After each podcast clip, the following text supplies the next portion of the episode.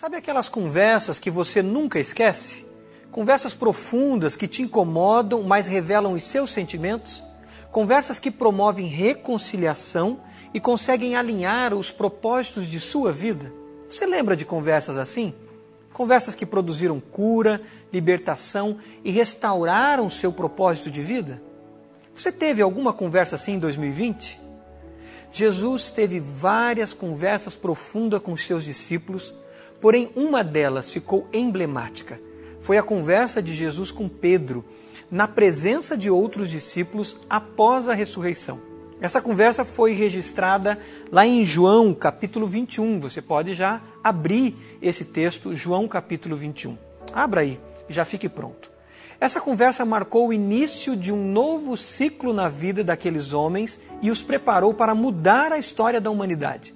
Creio que para esse início de ciclo que nós estamos começando agora, essa conversa de Jesus com Pedro precisa ser a conversa de Jesus comigo e com você. Eu fui muito abençoado preparando esse estudo, lendo esse texto. Deus já falou muito comigo. Conversas que curam a alma e restauram propósitos. Esse é o tema da nossa mensagem de hoje. Nós vamos ler João capítulo 21. Nós vamos trabalhar do versículo 15 é, em diante, mas nós vamos trabalhar o capítulo 21 inteiro mais para o centro da mensagem. Então, mantenha sua Bíblia aberta para que a gente possa caminhar junto na palavra de Deus. O texto de João 21, versículo 15 em diante, diz o seguinte: Depois de comerem, Jesus perguntou a Simão Pedro: Simão, filho de João, você me ama mais do que estes? Disse ele: Sim, Senhor, tu sabes que te amo. Disse Jesus: Cuide dos meus cordeiros. Novamente Jesus disse: Simão, filho de João, você me ama? Ele respondeu: Sim, Senhor, tu sabes que te amo.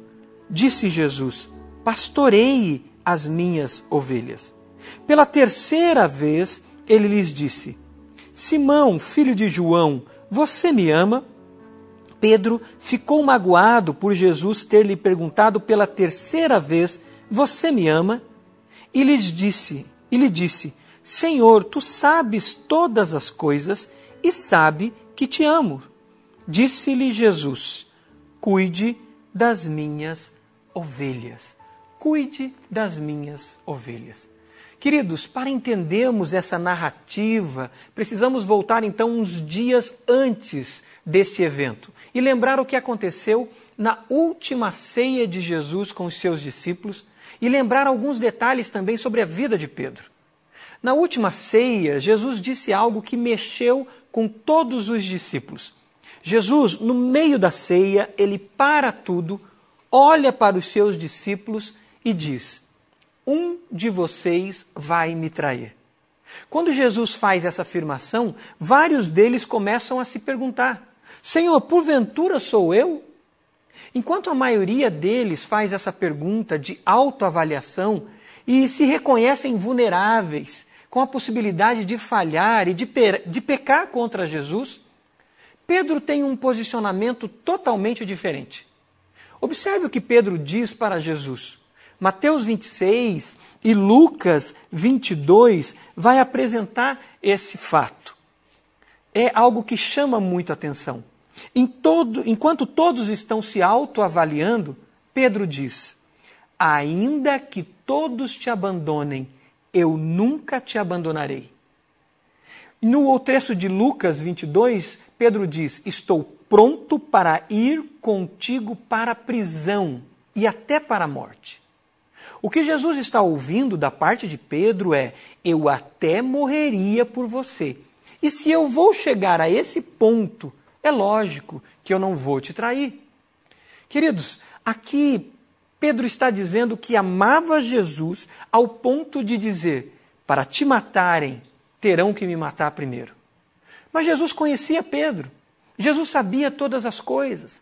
No momento em que Pedro, movido por toda essa auto, eh, por essa altivez, por essa segurança interior, quando ele faz essa afirmação, eu morreria por você, Jesus olha bem para ele e diz: Eu lhe digo, Pedro, que antes que o galo cante hoje, três vezes você negará que me conhece. Depois da ceia, Jesus leva os seus discípulos para o Getsemane. A gente sabe o que aconteceu ali. Jesus, sabendo que iria ser crucificado, começa a orar angustiadamente, e é no Getsemane que Jesus faz aquela oração: Pai, se possível, passa de mim este cálice. Mas enquanto Jesus sofre a angústia da expectativa da cruz e ele está em oração, os seus discípulos estão dormindo. Em um determinado momento, Jesus acorda eles e faz uma pergunta para quem? Para Pedro. Jesus pergunta para Pedro: Pedro, nem uma hora pudestes vigiar comigo?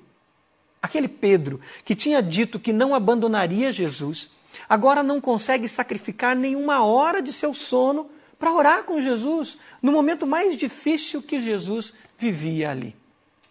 Querido, querida, você se identifica com esses discípulos? Você se identifica com Pedro? Eu me identifico. Todos nós temos um pouco desses discípulos, todos nós temos um pouco de Pedro. Então, Jesus acorda a todos, avisando que o traidor estava ali no jardim e que soldados estavam ali. Jesus é aprisionado. Pedro acorda assustado. Pedro pega a espada e imediatamente Pedro pula em direção a um soldado e ele corta a orelha de Malco. Jesus, então, restaura, restaura a orelha daquele soldado e nós sabemos que Jesus, então, livra Pedro de possivelmente ocupar a quarta cruz. A partir dali, todos os discípulos fogem e Pedro só acompanha de longe. Observe que Pedro não tem coragem de abandonar, mas também não tem coragem de ficar junto. Lucas, capítulo 22 em diante, Lucas 22, do versículo 54 até o 62, ele vai narrar esse momento. Ele vai mostrar como que Pedro reagiu nesse momento.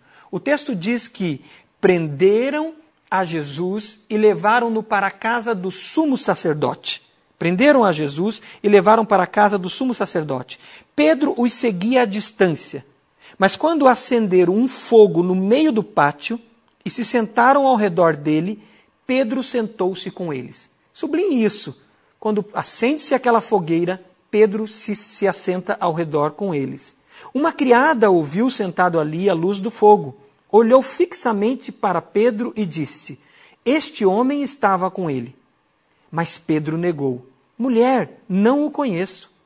Pouco depois, um homem o viu e disse: Você também é um deles. Pedro responde: Homem, não sou. Cerca de uma hora mais tarde, outro afirmou: Certamente este homem estava com ele, pois é galileu. Pedro respondeu: Homem, não sei do que você está falando. Falava Pedro ainda, quando o galo cantou. O Senhor voltou-se e olhou diretamente para Pedro.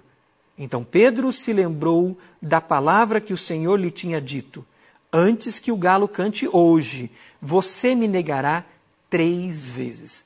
Pedro saiu dali e chorou amargamente. Queridos, que situação para Pedro, que situação difícil ele viveu ali. Pedro então se retira e começa a viver a sua culpa. Enquanto isso, Jesus era torturado, Jesus era zombado e abandonado. Todos os discípulos fogem, Jesus fica só.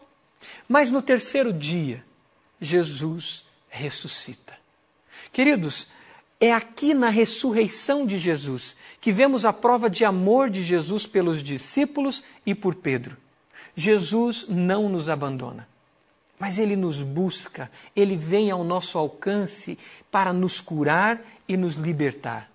Mateus capítulo 16 vai falar desse encontro da ressurreição, quando aquelas mulheres foram ao sepulcro no primeiro dia da semana e que quando elas chegaram lá, Jesus já estava, já havia ressuscitado.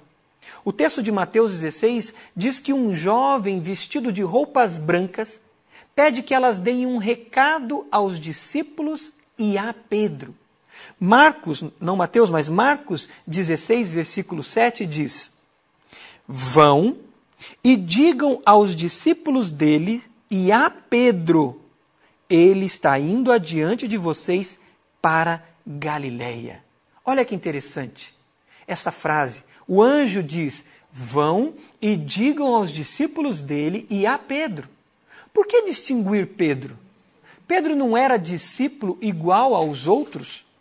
Queridos, eu creio que o recado que distingue Pedro distingue porque Jesus conhecia o coração de Pedro. E Jesus sabia que ele não se sentia digno de encontrar Jesus depois de lhe ter negado. Pedro era o tipo de homem que buscava fazer tudo corretamente. Era aquele homem que buscava fazer sempre de maneira perfeita e cobrava muito de si mesmo. Pedro devia estar carregado de culpa. Não devia se sentir mais digno. Por isso o recado é claro: diga a Pedro.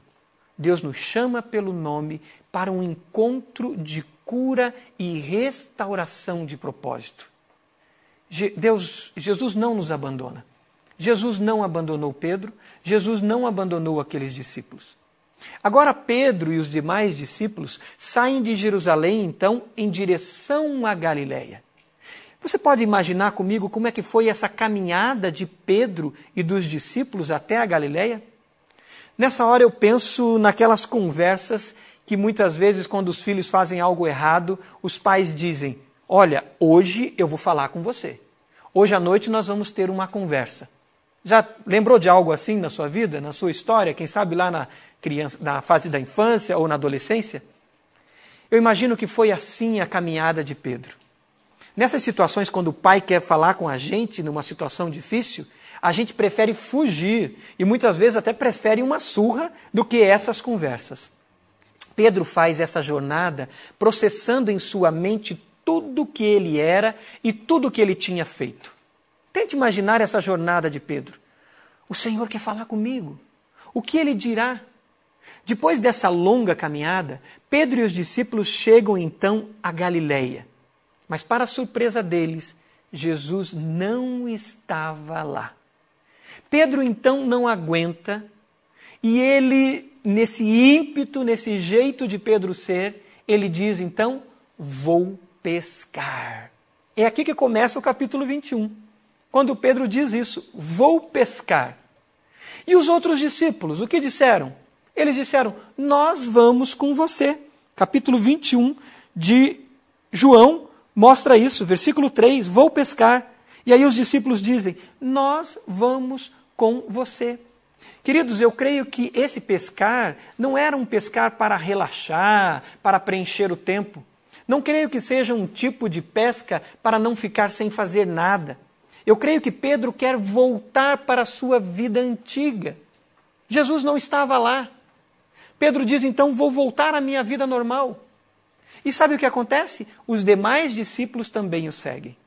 Queridos, um líder nunca fica neutro. Um líder parado está liderando. Um líder calado está dizendo muito. Quando Pedro diz vou pescar, ele está dizendo vou voltar para a minha vida anterior. E o que acontece? Todos voltam com ele. Líder, se você é líder, Pense nas suas decisões, pois você influencia, mesmo calado. Então eles passam a noite pescando, João capítulo 21 vai nos falar isso, mas sem sucesso algum. Mas olha o que acontece depois dessa noite frustrada sem Jesus. Você pode observar isso do versículo 4 em diante de João capítulo 21.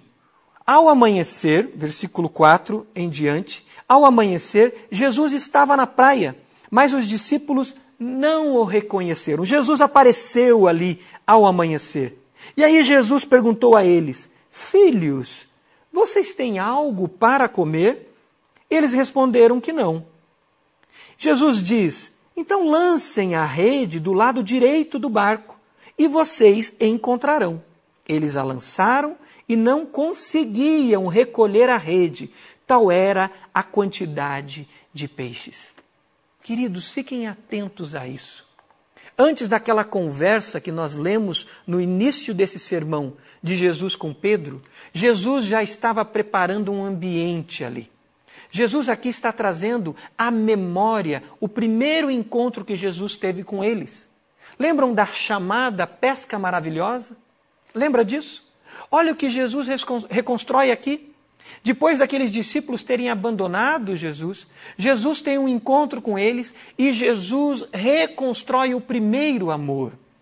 É nessa hora que Pedro é avisado. Veja o versículo 7. O discípulo a quem Jesus amava disse a Pedro: É o Senhor. Então Simão Pedro, ouvindo-o dizer isso, vestiu a capa, pois havia tirado, e lançou-se ao mar. E sabe o que acontece? Pedro se lança impetuosamente e volta nadando. Esse é o nosso Pedro. Superlativo, exagerado e intenso. Pedro retorna nadando antes de todos. Ele toma a iniciativa, ele quer ver Jesus por primeiro. Enquanto isso, o versículo 8 diz que os outros discípulos vieram no barco, arrastando a rede cheia de peixes, pois estavam apenas a cerca de 90 metros da praia. Pedro estava, Pedro estava com pressa, mas Deus já estava agindo na vida dele desde que ele recebeu o recado dado pelas mulheres a ele, quando Jesus avisa que queria ter um encontro com ele na Galileia. Deus age nos processos da vida para produzir em nós cura e restauração. As pessoas hoje em dia buscam milagres instantâneos, estão com pressa e perdem a cura das, almas, das suas almas porque não se submetem a processos. Vemos muitas pessoas com linguagem de poder, mas estão doentes na alma, porque correm de um lado para o outro em busca de milagres instantâneos e não se deixam ser curados no processo da vida. Vemos na internet, nas mídias, líderes vendendo esses milagres instantâneos. Mas Deus age por meio de processos. E nós não podemos fugir dos processos. O processo de cura e libertação na vida daqueles discípulos que fugiram quando Jesus mais precisou, e na vida de Pedro, que negou três vezes Jesus, já vinha começado nos 100 quilômetros de Jerusalém até a Galiléia. O que você acha? Jesus não poderia ter falado com eles em Jerusalém mesmo? A cura da nossa alma acontece no caminho. Muitas vezes o Senhor nos direciona por um caminho que não entendemos, mas Ele está ali agindo e já curando nossas feridas preparando nossa alma em pequenos milagres, momento a momento, para depois entendermos o grande milagre na nossa vida. Agora, após toda aquela jornada, Jesus ainda estava agindo com cura na vida deles, usando então as circunstâncias. Se prestarmos atenção nos versículos que antecedem essa conversa com Jesus, nós vemos então um ambiente preparado cuidadosamente por Jesus para que a cura e a restauração acontecesse. O João 21, versículo 9, ele vai, vai nos mostrar que, eh, o versículo 9, que quando eles desembarcaram, daquela noite frustrada, do, depois do milagre daqueles peixes, é, é, o Senhor fazia aqueles peixes se multiplicarem ali, eles viram ali então uma fogueira, peixes sobre brasas e um pouco de pão. Preste atenção nisso. Para conversas que curam a alma e restauram propósitos, o ambiente precisa estar preparado. Não se faz conversas profundas de transformação de supetão, de ímpeto, na flor das emoções, no calor das emoções. Como nós precisamos dessas conversas, queridos? Dessas conversas profundas em nossas vidas. Precisamos de tempos em tempos sentar com nossos cônjuges, sentar com nossos pais, com nossos filhos, com nossos líderes de ministérios, nossos líderes de pequenos grupos, nossos supervisores, nossos pastores Precisamos sentar com eles e precisamos dessas conversas que curam a alma e restauram propósitos. Mas precisamos fazer isso em um ambiente preparado. E sabe o que acontece aqui? Jesus preparou um ambiente para essa conversa de cura e restauração de propósito. Jesus não joga por baixo do tapete. Jesus traz à luz ali a situação, não para oprimir ou jogar na cara é, e, de repente ofendê-los, de repente é, é, criar uma situação constrangedora. Não, Jesus traz, cria um ambiente, traz o tema para tratar, curar e libertar. Aquela conversa se deu em volta da onde? De uma fogueira. Lembra da fogueira? Nós falamos lá quando, Jesus, quando Pedro nega Jesus? Foi ao lado de uma fogueira que Pedro negou a Jesus. Agora Jesus cria um ambiente e ao lado de uma fogueira ele vai ter essa conversa com Pedro. O segundo dado importante da gente ver nesse ambiente, nesse cenário, é o convite que Jesus faz à mesa, à refeição. No versículo 12, nós vemos um convite de Jesus, e esse convite de Jesus, no versículo 12, diz: Venham comer. Venham comer comigo. Quantas e quantas refeições eles tiveram com Jesus? Quantas experiências e boas conversas foram construídas à mesa com Jesus? O último encontro, que foi a ceia, foi assim. Agora, após a ceia, o primeiro encontro acontece como? Em uma refeição. O, texto nos diz, então, no versículo 12, que Jesus aproximou-se, né, no versículo 12, Jesus aproximou-se, tomou o pão e os serviu. Versículo 13: Jesus aproximou-se, tomou o pão e deu a eles, e fez a mesma coisa com o peixe. É interessante notar que Jesus não manda eles comerem. Jesus não diz sirvam-se. Não, Jesus mais uma vez os serviu, um a um. Então, após eles serem servidos por Jesus, a conversa que até aqui se dava no silêncio, agora ela vai se iniciar verbalmente. Sabe aquele silêncio e aquela expectativa que parece que dura uma eternidade? Todos deviam estar aguardando. Todos deviam estar pensando: o que Jesus dirá? Jesus preparou então um ambiente. Jesus já fez um milagre na pesca. Jesus já tinha servido a mesa, preparado aquele lugar. Jesus, mesmo depois, eh, eles deviam pensar, mesmo depois de nós termos abandonado a Ele, Jesus está cuidando de nós, cuidando, servindo cada um de nós. Eles deviam se perguntar agora: o que acontecerá? Até que o texto nos diz que, depois de comerem, Jesus perguntou a Simão Pedro: Simão, filho de João, você me ama realmente mais do que estes? Aqui começa a conversa verbal. E aí Simão responde: Sim, Senhor, tu sabes que te amo.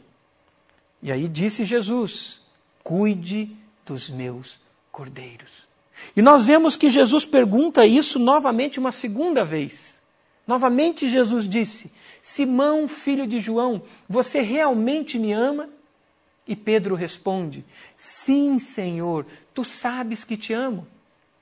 Mais uma vez disse Jesus: Pastorei as minhas ovelhas. Pela terceira vez, Jesus diz a Pedro: Simão, filho de João, você me ama?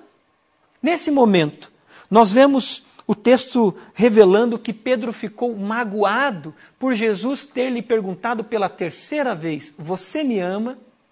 E Pedro responde: Senhor, tu sabes todas as coisas Sublinhe isso. Senhor, tu sabes todas as coisas e sabe que e sabes que te amo. Disse-lhe Jesus: Cuide das minhas ovelhas. Naquele ambiente de cuidado, naquele ambiente de perdão, naquele ambiente de restauração, Jesus termina mais uma vez dizendo para Pedro: Cuide das minhas ovelhas. Agora, três vezes Jesus pergunta sobre o amor e Pedro responde três vezes que o ama. Isso te lembra algo? Creio que aqui Jesus começa o tratamento da ferida que estava escancarada no coração de Pedro. Mas lembre que os demais discípulos observavam isso tudo. Jesus trata o coração de Pedro, Jesus também trata o coração dos demais discípulos ali a partir de Pedro. E eu creio que Jesus está tratando o meu coração e o seu coração. Jesus começa então uma cirurgia profunda juntamente com Pedro. Um processo de autoavaliação que vai substituir aquela memória da negação e do abandono pela memória da declaração de amor. O foco aqui é o amor. Aqui começa um jogo de palavras que no texto original é riquíssimo, usando a palavra amor. Na tradução para o português, essa diferenciação da palavra amor, ela não fica muito clara. Geralmente, nós, na língua portuguesa, usamos a palavra amor quase que para tudo. Nos últimos anos, ainda banalizamos ainda mais a palavra amor na língua portuguesa. Nós usamos a palavra amor para dizer que amamos nosso cachorrinho, que amamos um bom churrasco, amamos a nossa cidade, amamos o cônjuge, os filhos e o pai e a mãe.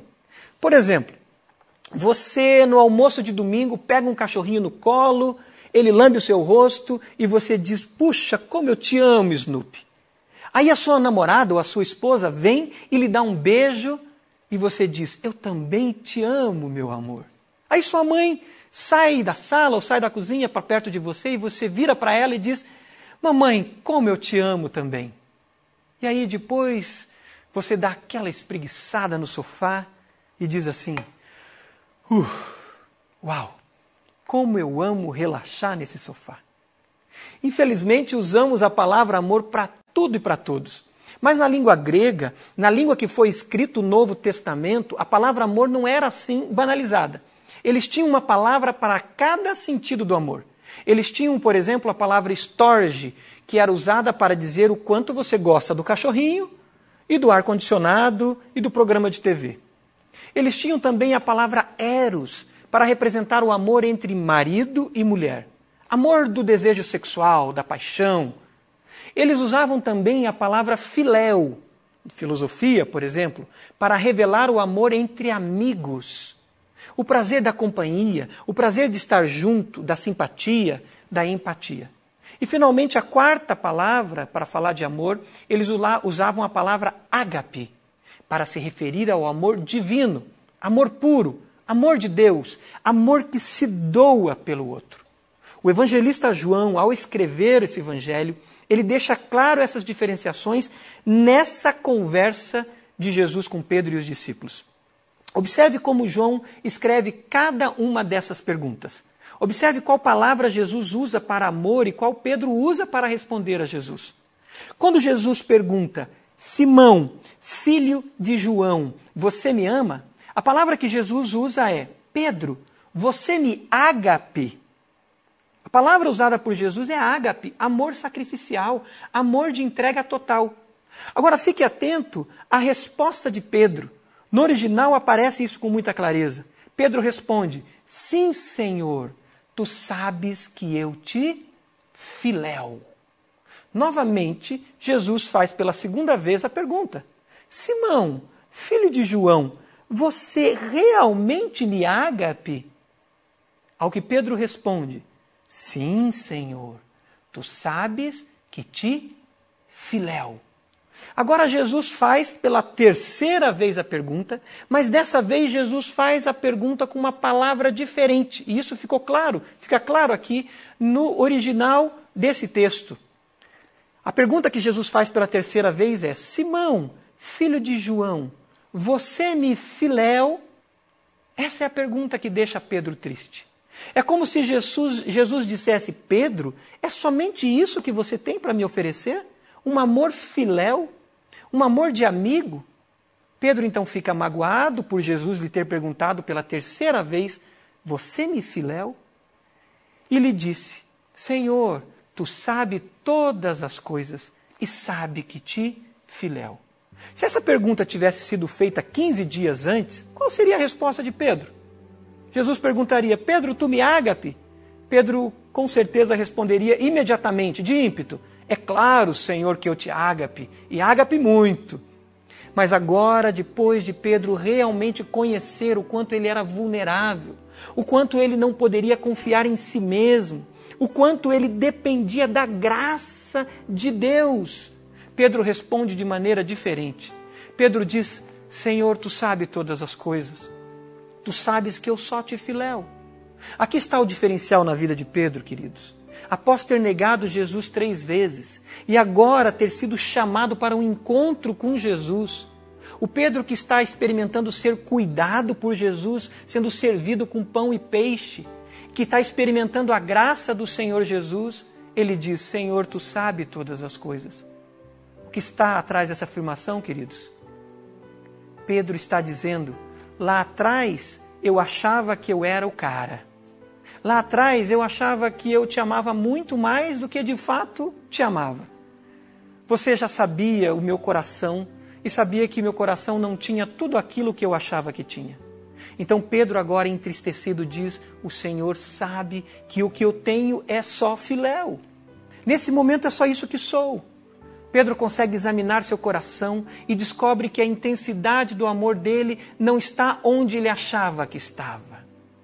Essa conversa que cura a alma e restaura o propósito começa com uma autoavaliação sobre o amor de Deus. Agora Pedro se conhece realmente e se coloca humilde em seu lugar como dependente de Deus. Pedro deixa sua autossuficiência, a necessidade de se mostrar forte, a necessidade de se mostrar melhor. Pedro renuncia seu ego e diz: Sim, Senhor, tu sabe todas as coisas, tu sabe que o que tenho é somente isso. Não adianta eu querer mostrar algo que eu não tenho. Eu dependo de ti, Jesus. Quantas vezes nós somos levados a mostrar algo que não temos, queridos? A viver algo que não somos. Muitas vezes nós cobramos mais do que Jesus está pedindo. Nós nos cobramos assim. Muitas vezes nós cobramos também dos outros aquilo que Jesus não está pedindo delas, das outras pessoas. Nós temos a tentação diária de enquadrar a vida cristã em nossos padrões de perfeição. E aí cobramos de nós mesmos e dos outros o que Jesus não está pedindo. Queridos, Jesus tem o essencial para nós. Jesus diz que o fardo dele é leve e o jugo é suave. Então nós devemos focar no que Jesus tem de essencial e não nos pesos que nós mesmos colocando, colocamos sobre nós mesmos e colocamos sobre os outros. Observe que quando Pedro responde, eu te filéu, Jesus não cobra de Pedro o amor ágape. Mesmo Pedro respondendo, eu te filéu, Jesus diz então, vem comigo assim mesmo e pastoreie minhas ovelhas e cuide das pessoas. O que Jesus quer é que Pedro saiba onde ele está na jornada cristã. É o que a palavra de Deus ensina em Romanos 12. Ninguém tenha de si mesmo um conceito mais elevado do que deve ter. Aqui então Jesus desconstrói essa espiritualidade perfeccionista, legalista. Sabe aquelas frases? Eu não me batizei ainda porque não estou pronto. Estou me preparando melhor para me batizar, eu preciso melhorar. Eu não conduzo um roteiro, eu não assumo a liderança de um pequeno grupo porque não estou pronto. Eu amo servir com crianças, eu amo adolescentes e jovens, mas eu não me envolvo no serviço porque ainda não estou pronto. Eu não lidero porque eu ainda não estou pronto. Queridos, muitas dessas frases estão carregadas de autossuficiência. Deus não quer você perfeito. Deus quer você disponível para Ele fazer a obra em você e através de você. Na pergunta de Jesus é revelado o nosso foco no amor a Deus. É revelado que Deus não está esperando que você tenha um amor perfeito por Ele para que Ele te ame mais ou menos.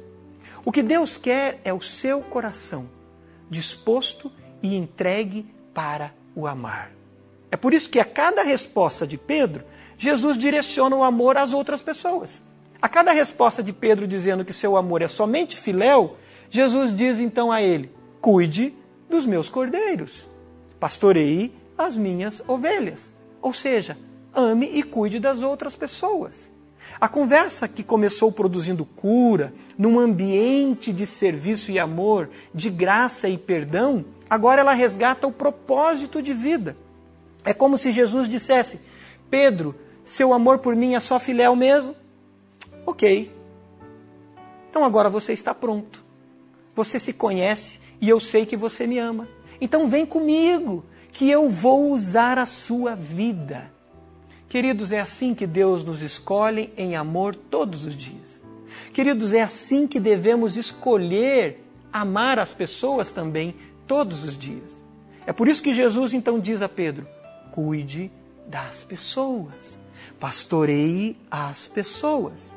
É no caminho, é na jornada, no caminho de restauração que esse amor vai crescendo e sendo aperfeiçoado. O nosso amor por Jesus é desenvolvido na jornada. Que jornada? A jornada de servir, cuidando das pessoas, a jornada discipular. Porque o nosso chamado primordial é fazer discípulos, amar e cuidar das pessoas. Nós crescemos no amor a Deus enquanto amamos ao próximo. Nós amamos o próximo quando amamos a Deus. Jesus então resgata esse chamado primordial na vida de Pedro e dos discípulos ali presentes. Hoje é o dia do seu encontro com Jesus. Eu creio que você está aqui, você está participando agora porque Jesus mesmo te convidou para esse encontro. Esse encontro de cura e restauração de propósito. Então, essa mesma pergunta feita a Pedro é feita a mim e a você agora. Você me ágape? pergunta Jesus. Marcos, você me ágape? Carlos, você me ágape? Mário, Willy, Alexandre, David, Cíntia, Cris, Pri, você me ágape? pergunta Jesus. Ele pergunta nominalmente a você agora. Você me ágape? E o que nós podemos responder? Não responda de ímpeto. Jesus não quer sua resposta de ímpeto nem a resposta de supercrente e nem a resposta de coitadismo. Essa é uma pergunta de autoavaliação. Jesus quer de mim e de você uma reflexão sincera sobre onde está nosso amor por Ele. Talvez você esteja no automático, acompanhando Jesus de longe. Você gosta de Jesus, você gosta muito de Jesus, gosta da igreja de Jesus, mas você não se compromete. O seu amor é um amor distante, é um gostar distante. Esse é o momento de você aceitar o convite de Jesus, de ser servido por Ele, de ser amado por Ele, perdoado pelo amor e a graça dele. Talvez você não se sinta nem digno, mas Jesus te convida. Jesus quer estar contigo. E você pode dizer: Jesus, eu quero estar contigo. Jesus, eu quero me sentar à mesa contigo. Eu me permito, Jesus, ser servido por ti. Eu quero ter um encontro de cura e restauração de propósito, Jesus. Então diga isso para Jesus agora.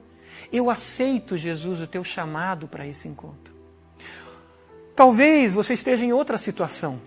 Você esteja igual a Pedro, cobrando de si mesmo uma espiritualidade perfeita. Você pensa em desistir porque não acredita ter condições de servir a Jesus como deveria. Você pensa em desistir porque não alcançou o padrão que você mesmo estabeleceu para você. Pensa em desistir porque as pessoas não respondem à altura do que você espera delas.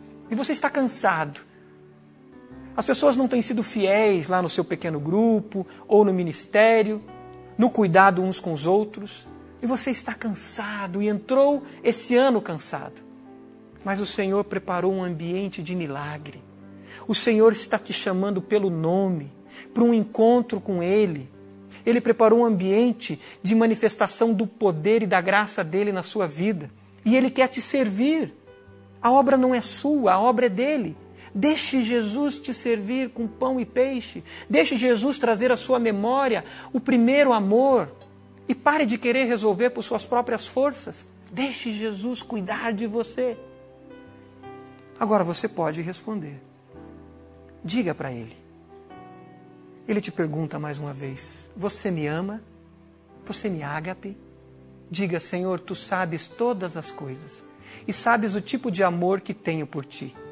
Diga, Senhor, eu te respondo na língua portuguesa mesmo. Eu não sei o que esse, a palavra amor pode significar para ti, mas tu me conheces e sabes todas as coisas. E sabes que eu dependo totalmente de ti. Então se prostre, se derrame, se coloque nos braços de Jesus e diz: Jesus, eu te amo. Eu sozinho não consigo. Aperfeiçoa seu amor em mim. Eu te amo, Jesus. Então Jesus te convida para o propósito de nossas vidas. Jesus te convida a cuidar de pessoas. Você pode dedicar uma hora e meia na semana para se conectar às pessoas, se dispor a ouvir as pessoas, ler um texto bíblico e orar por elas, se dispor a aprender com elas também.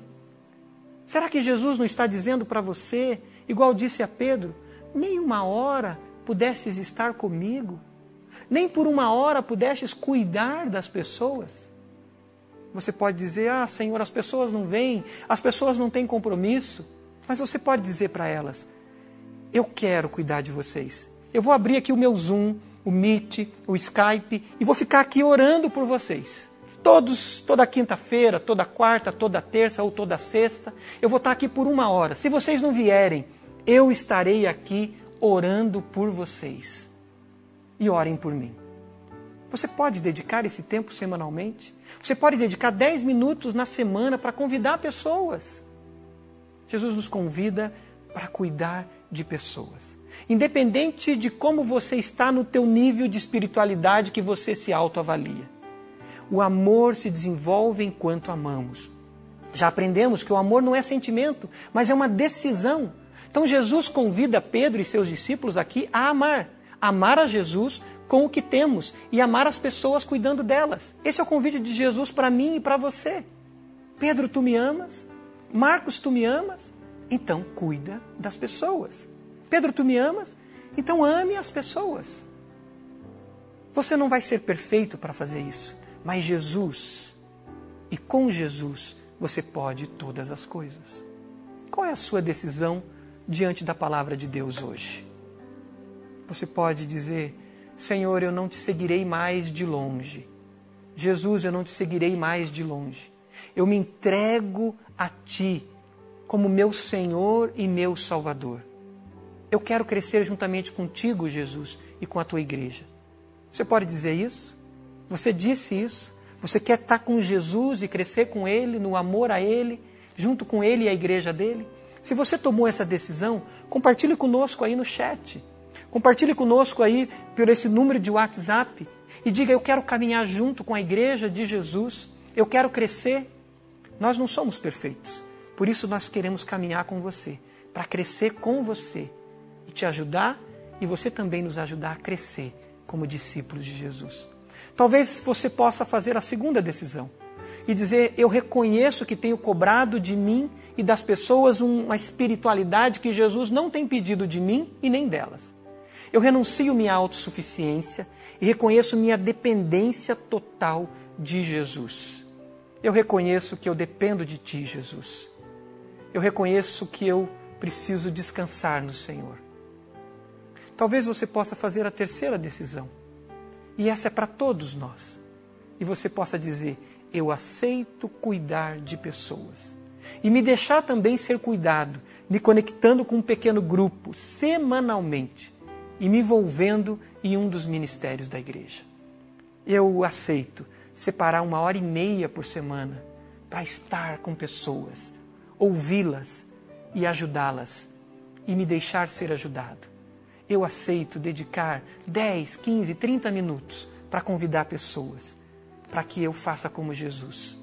Cuide de pessoas.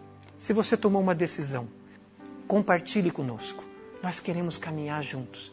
Se você quer se envolver num pequeno grupo, num ministério, compartilhe agora no chat. Diga: Eu quero participar de um ministério, me ajudem. Compartilhe nesse número de WhatsApp. E nós vamos crescer juntos, amando a Deus sobre todas as coisas e o próximo como Jesus amou, pois Ele mesmo nos capacita a viver isso no poder do Espírito Santo. Que Deus abençoe a sua vida e a sua palavra no seu coração em nome de Jesus.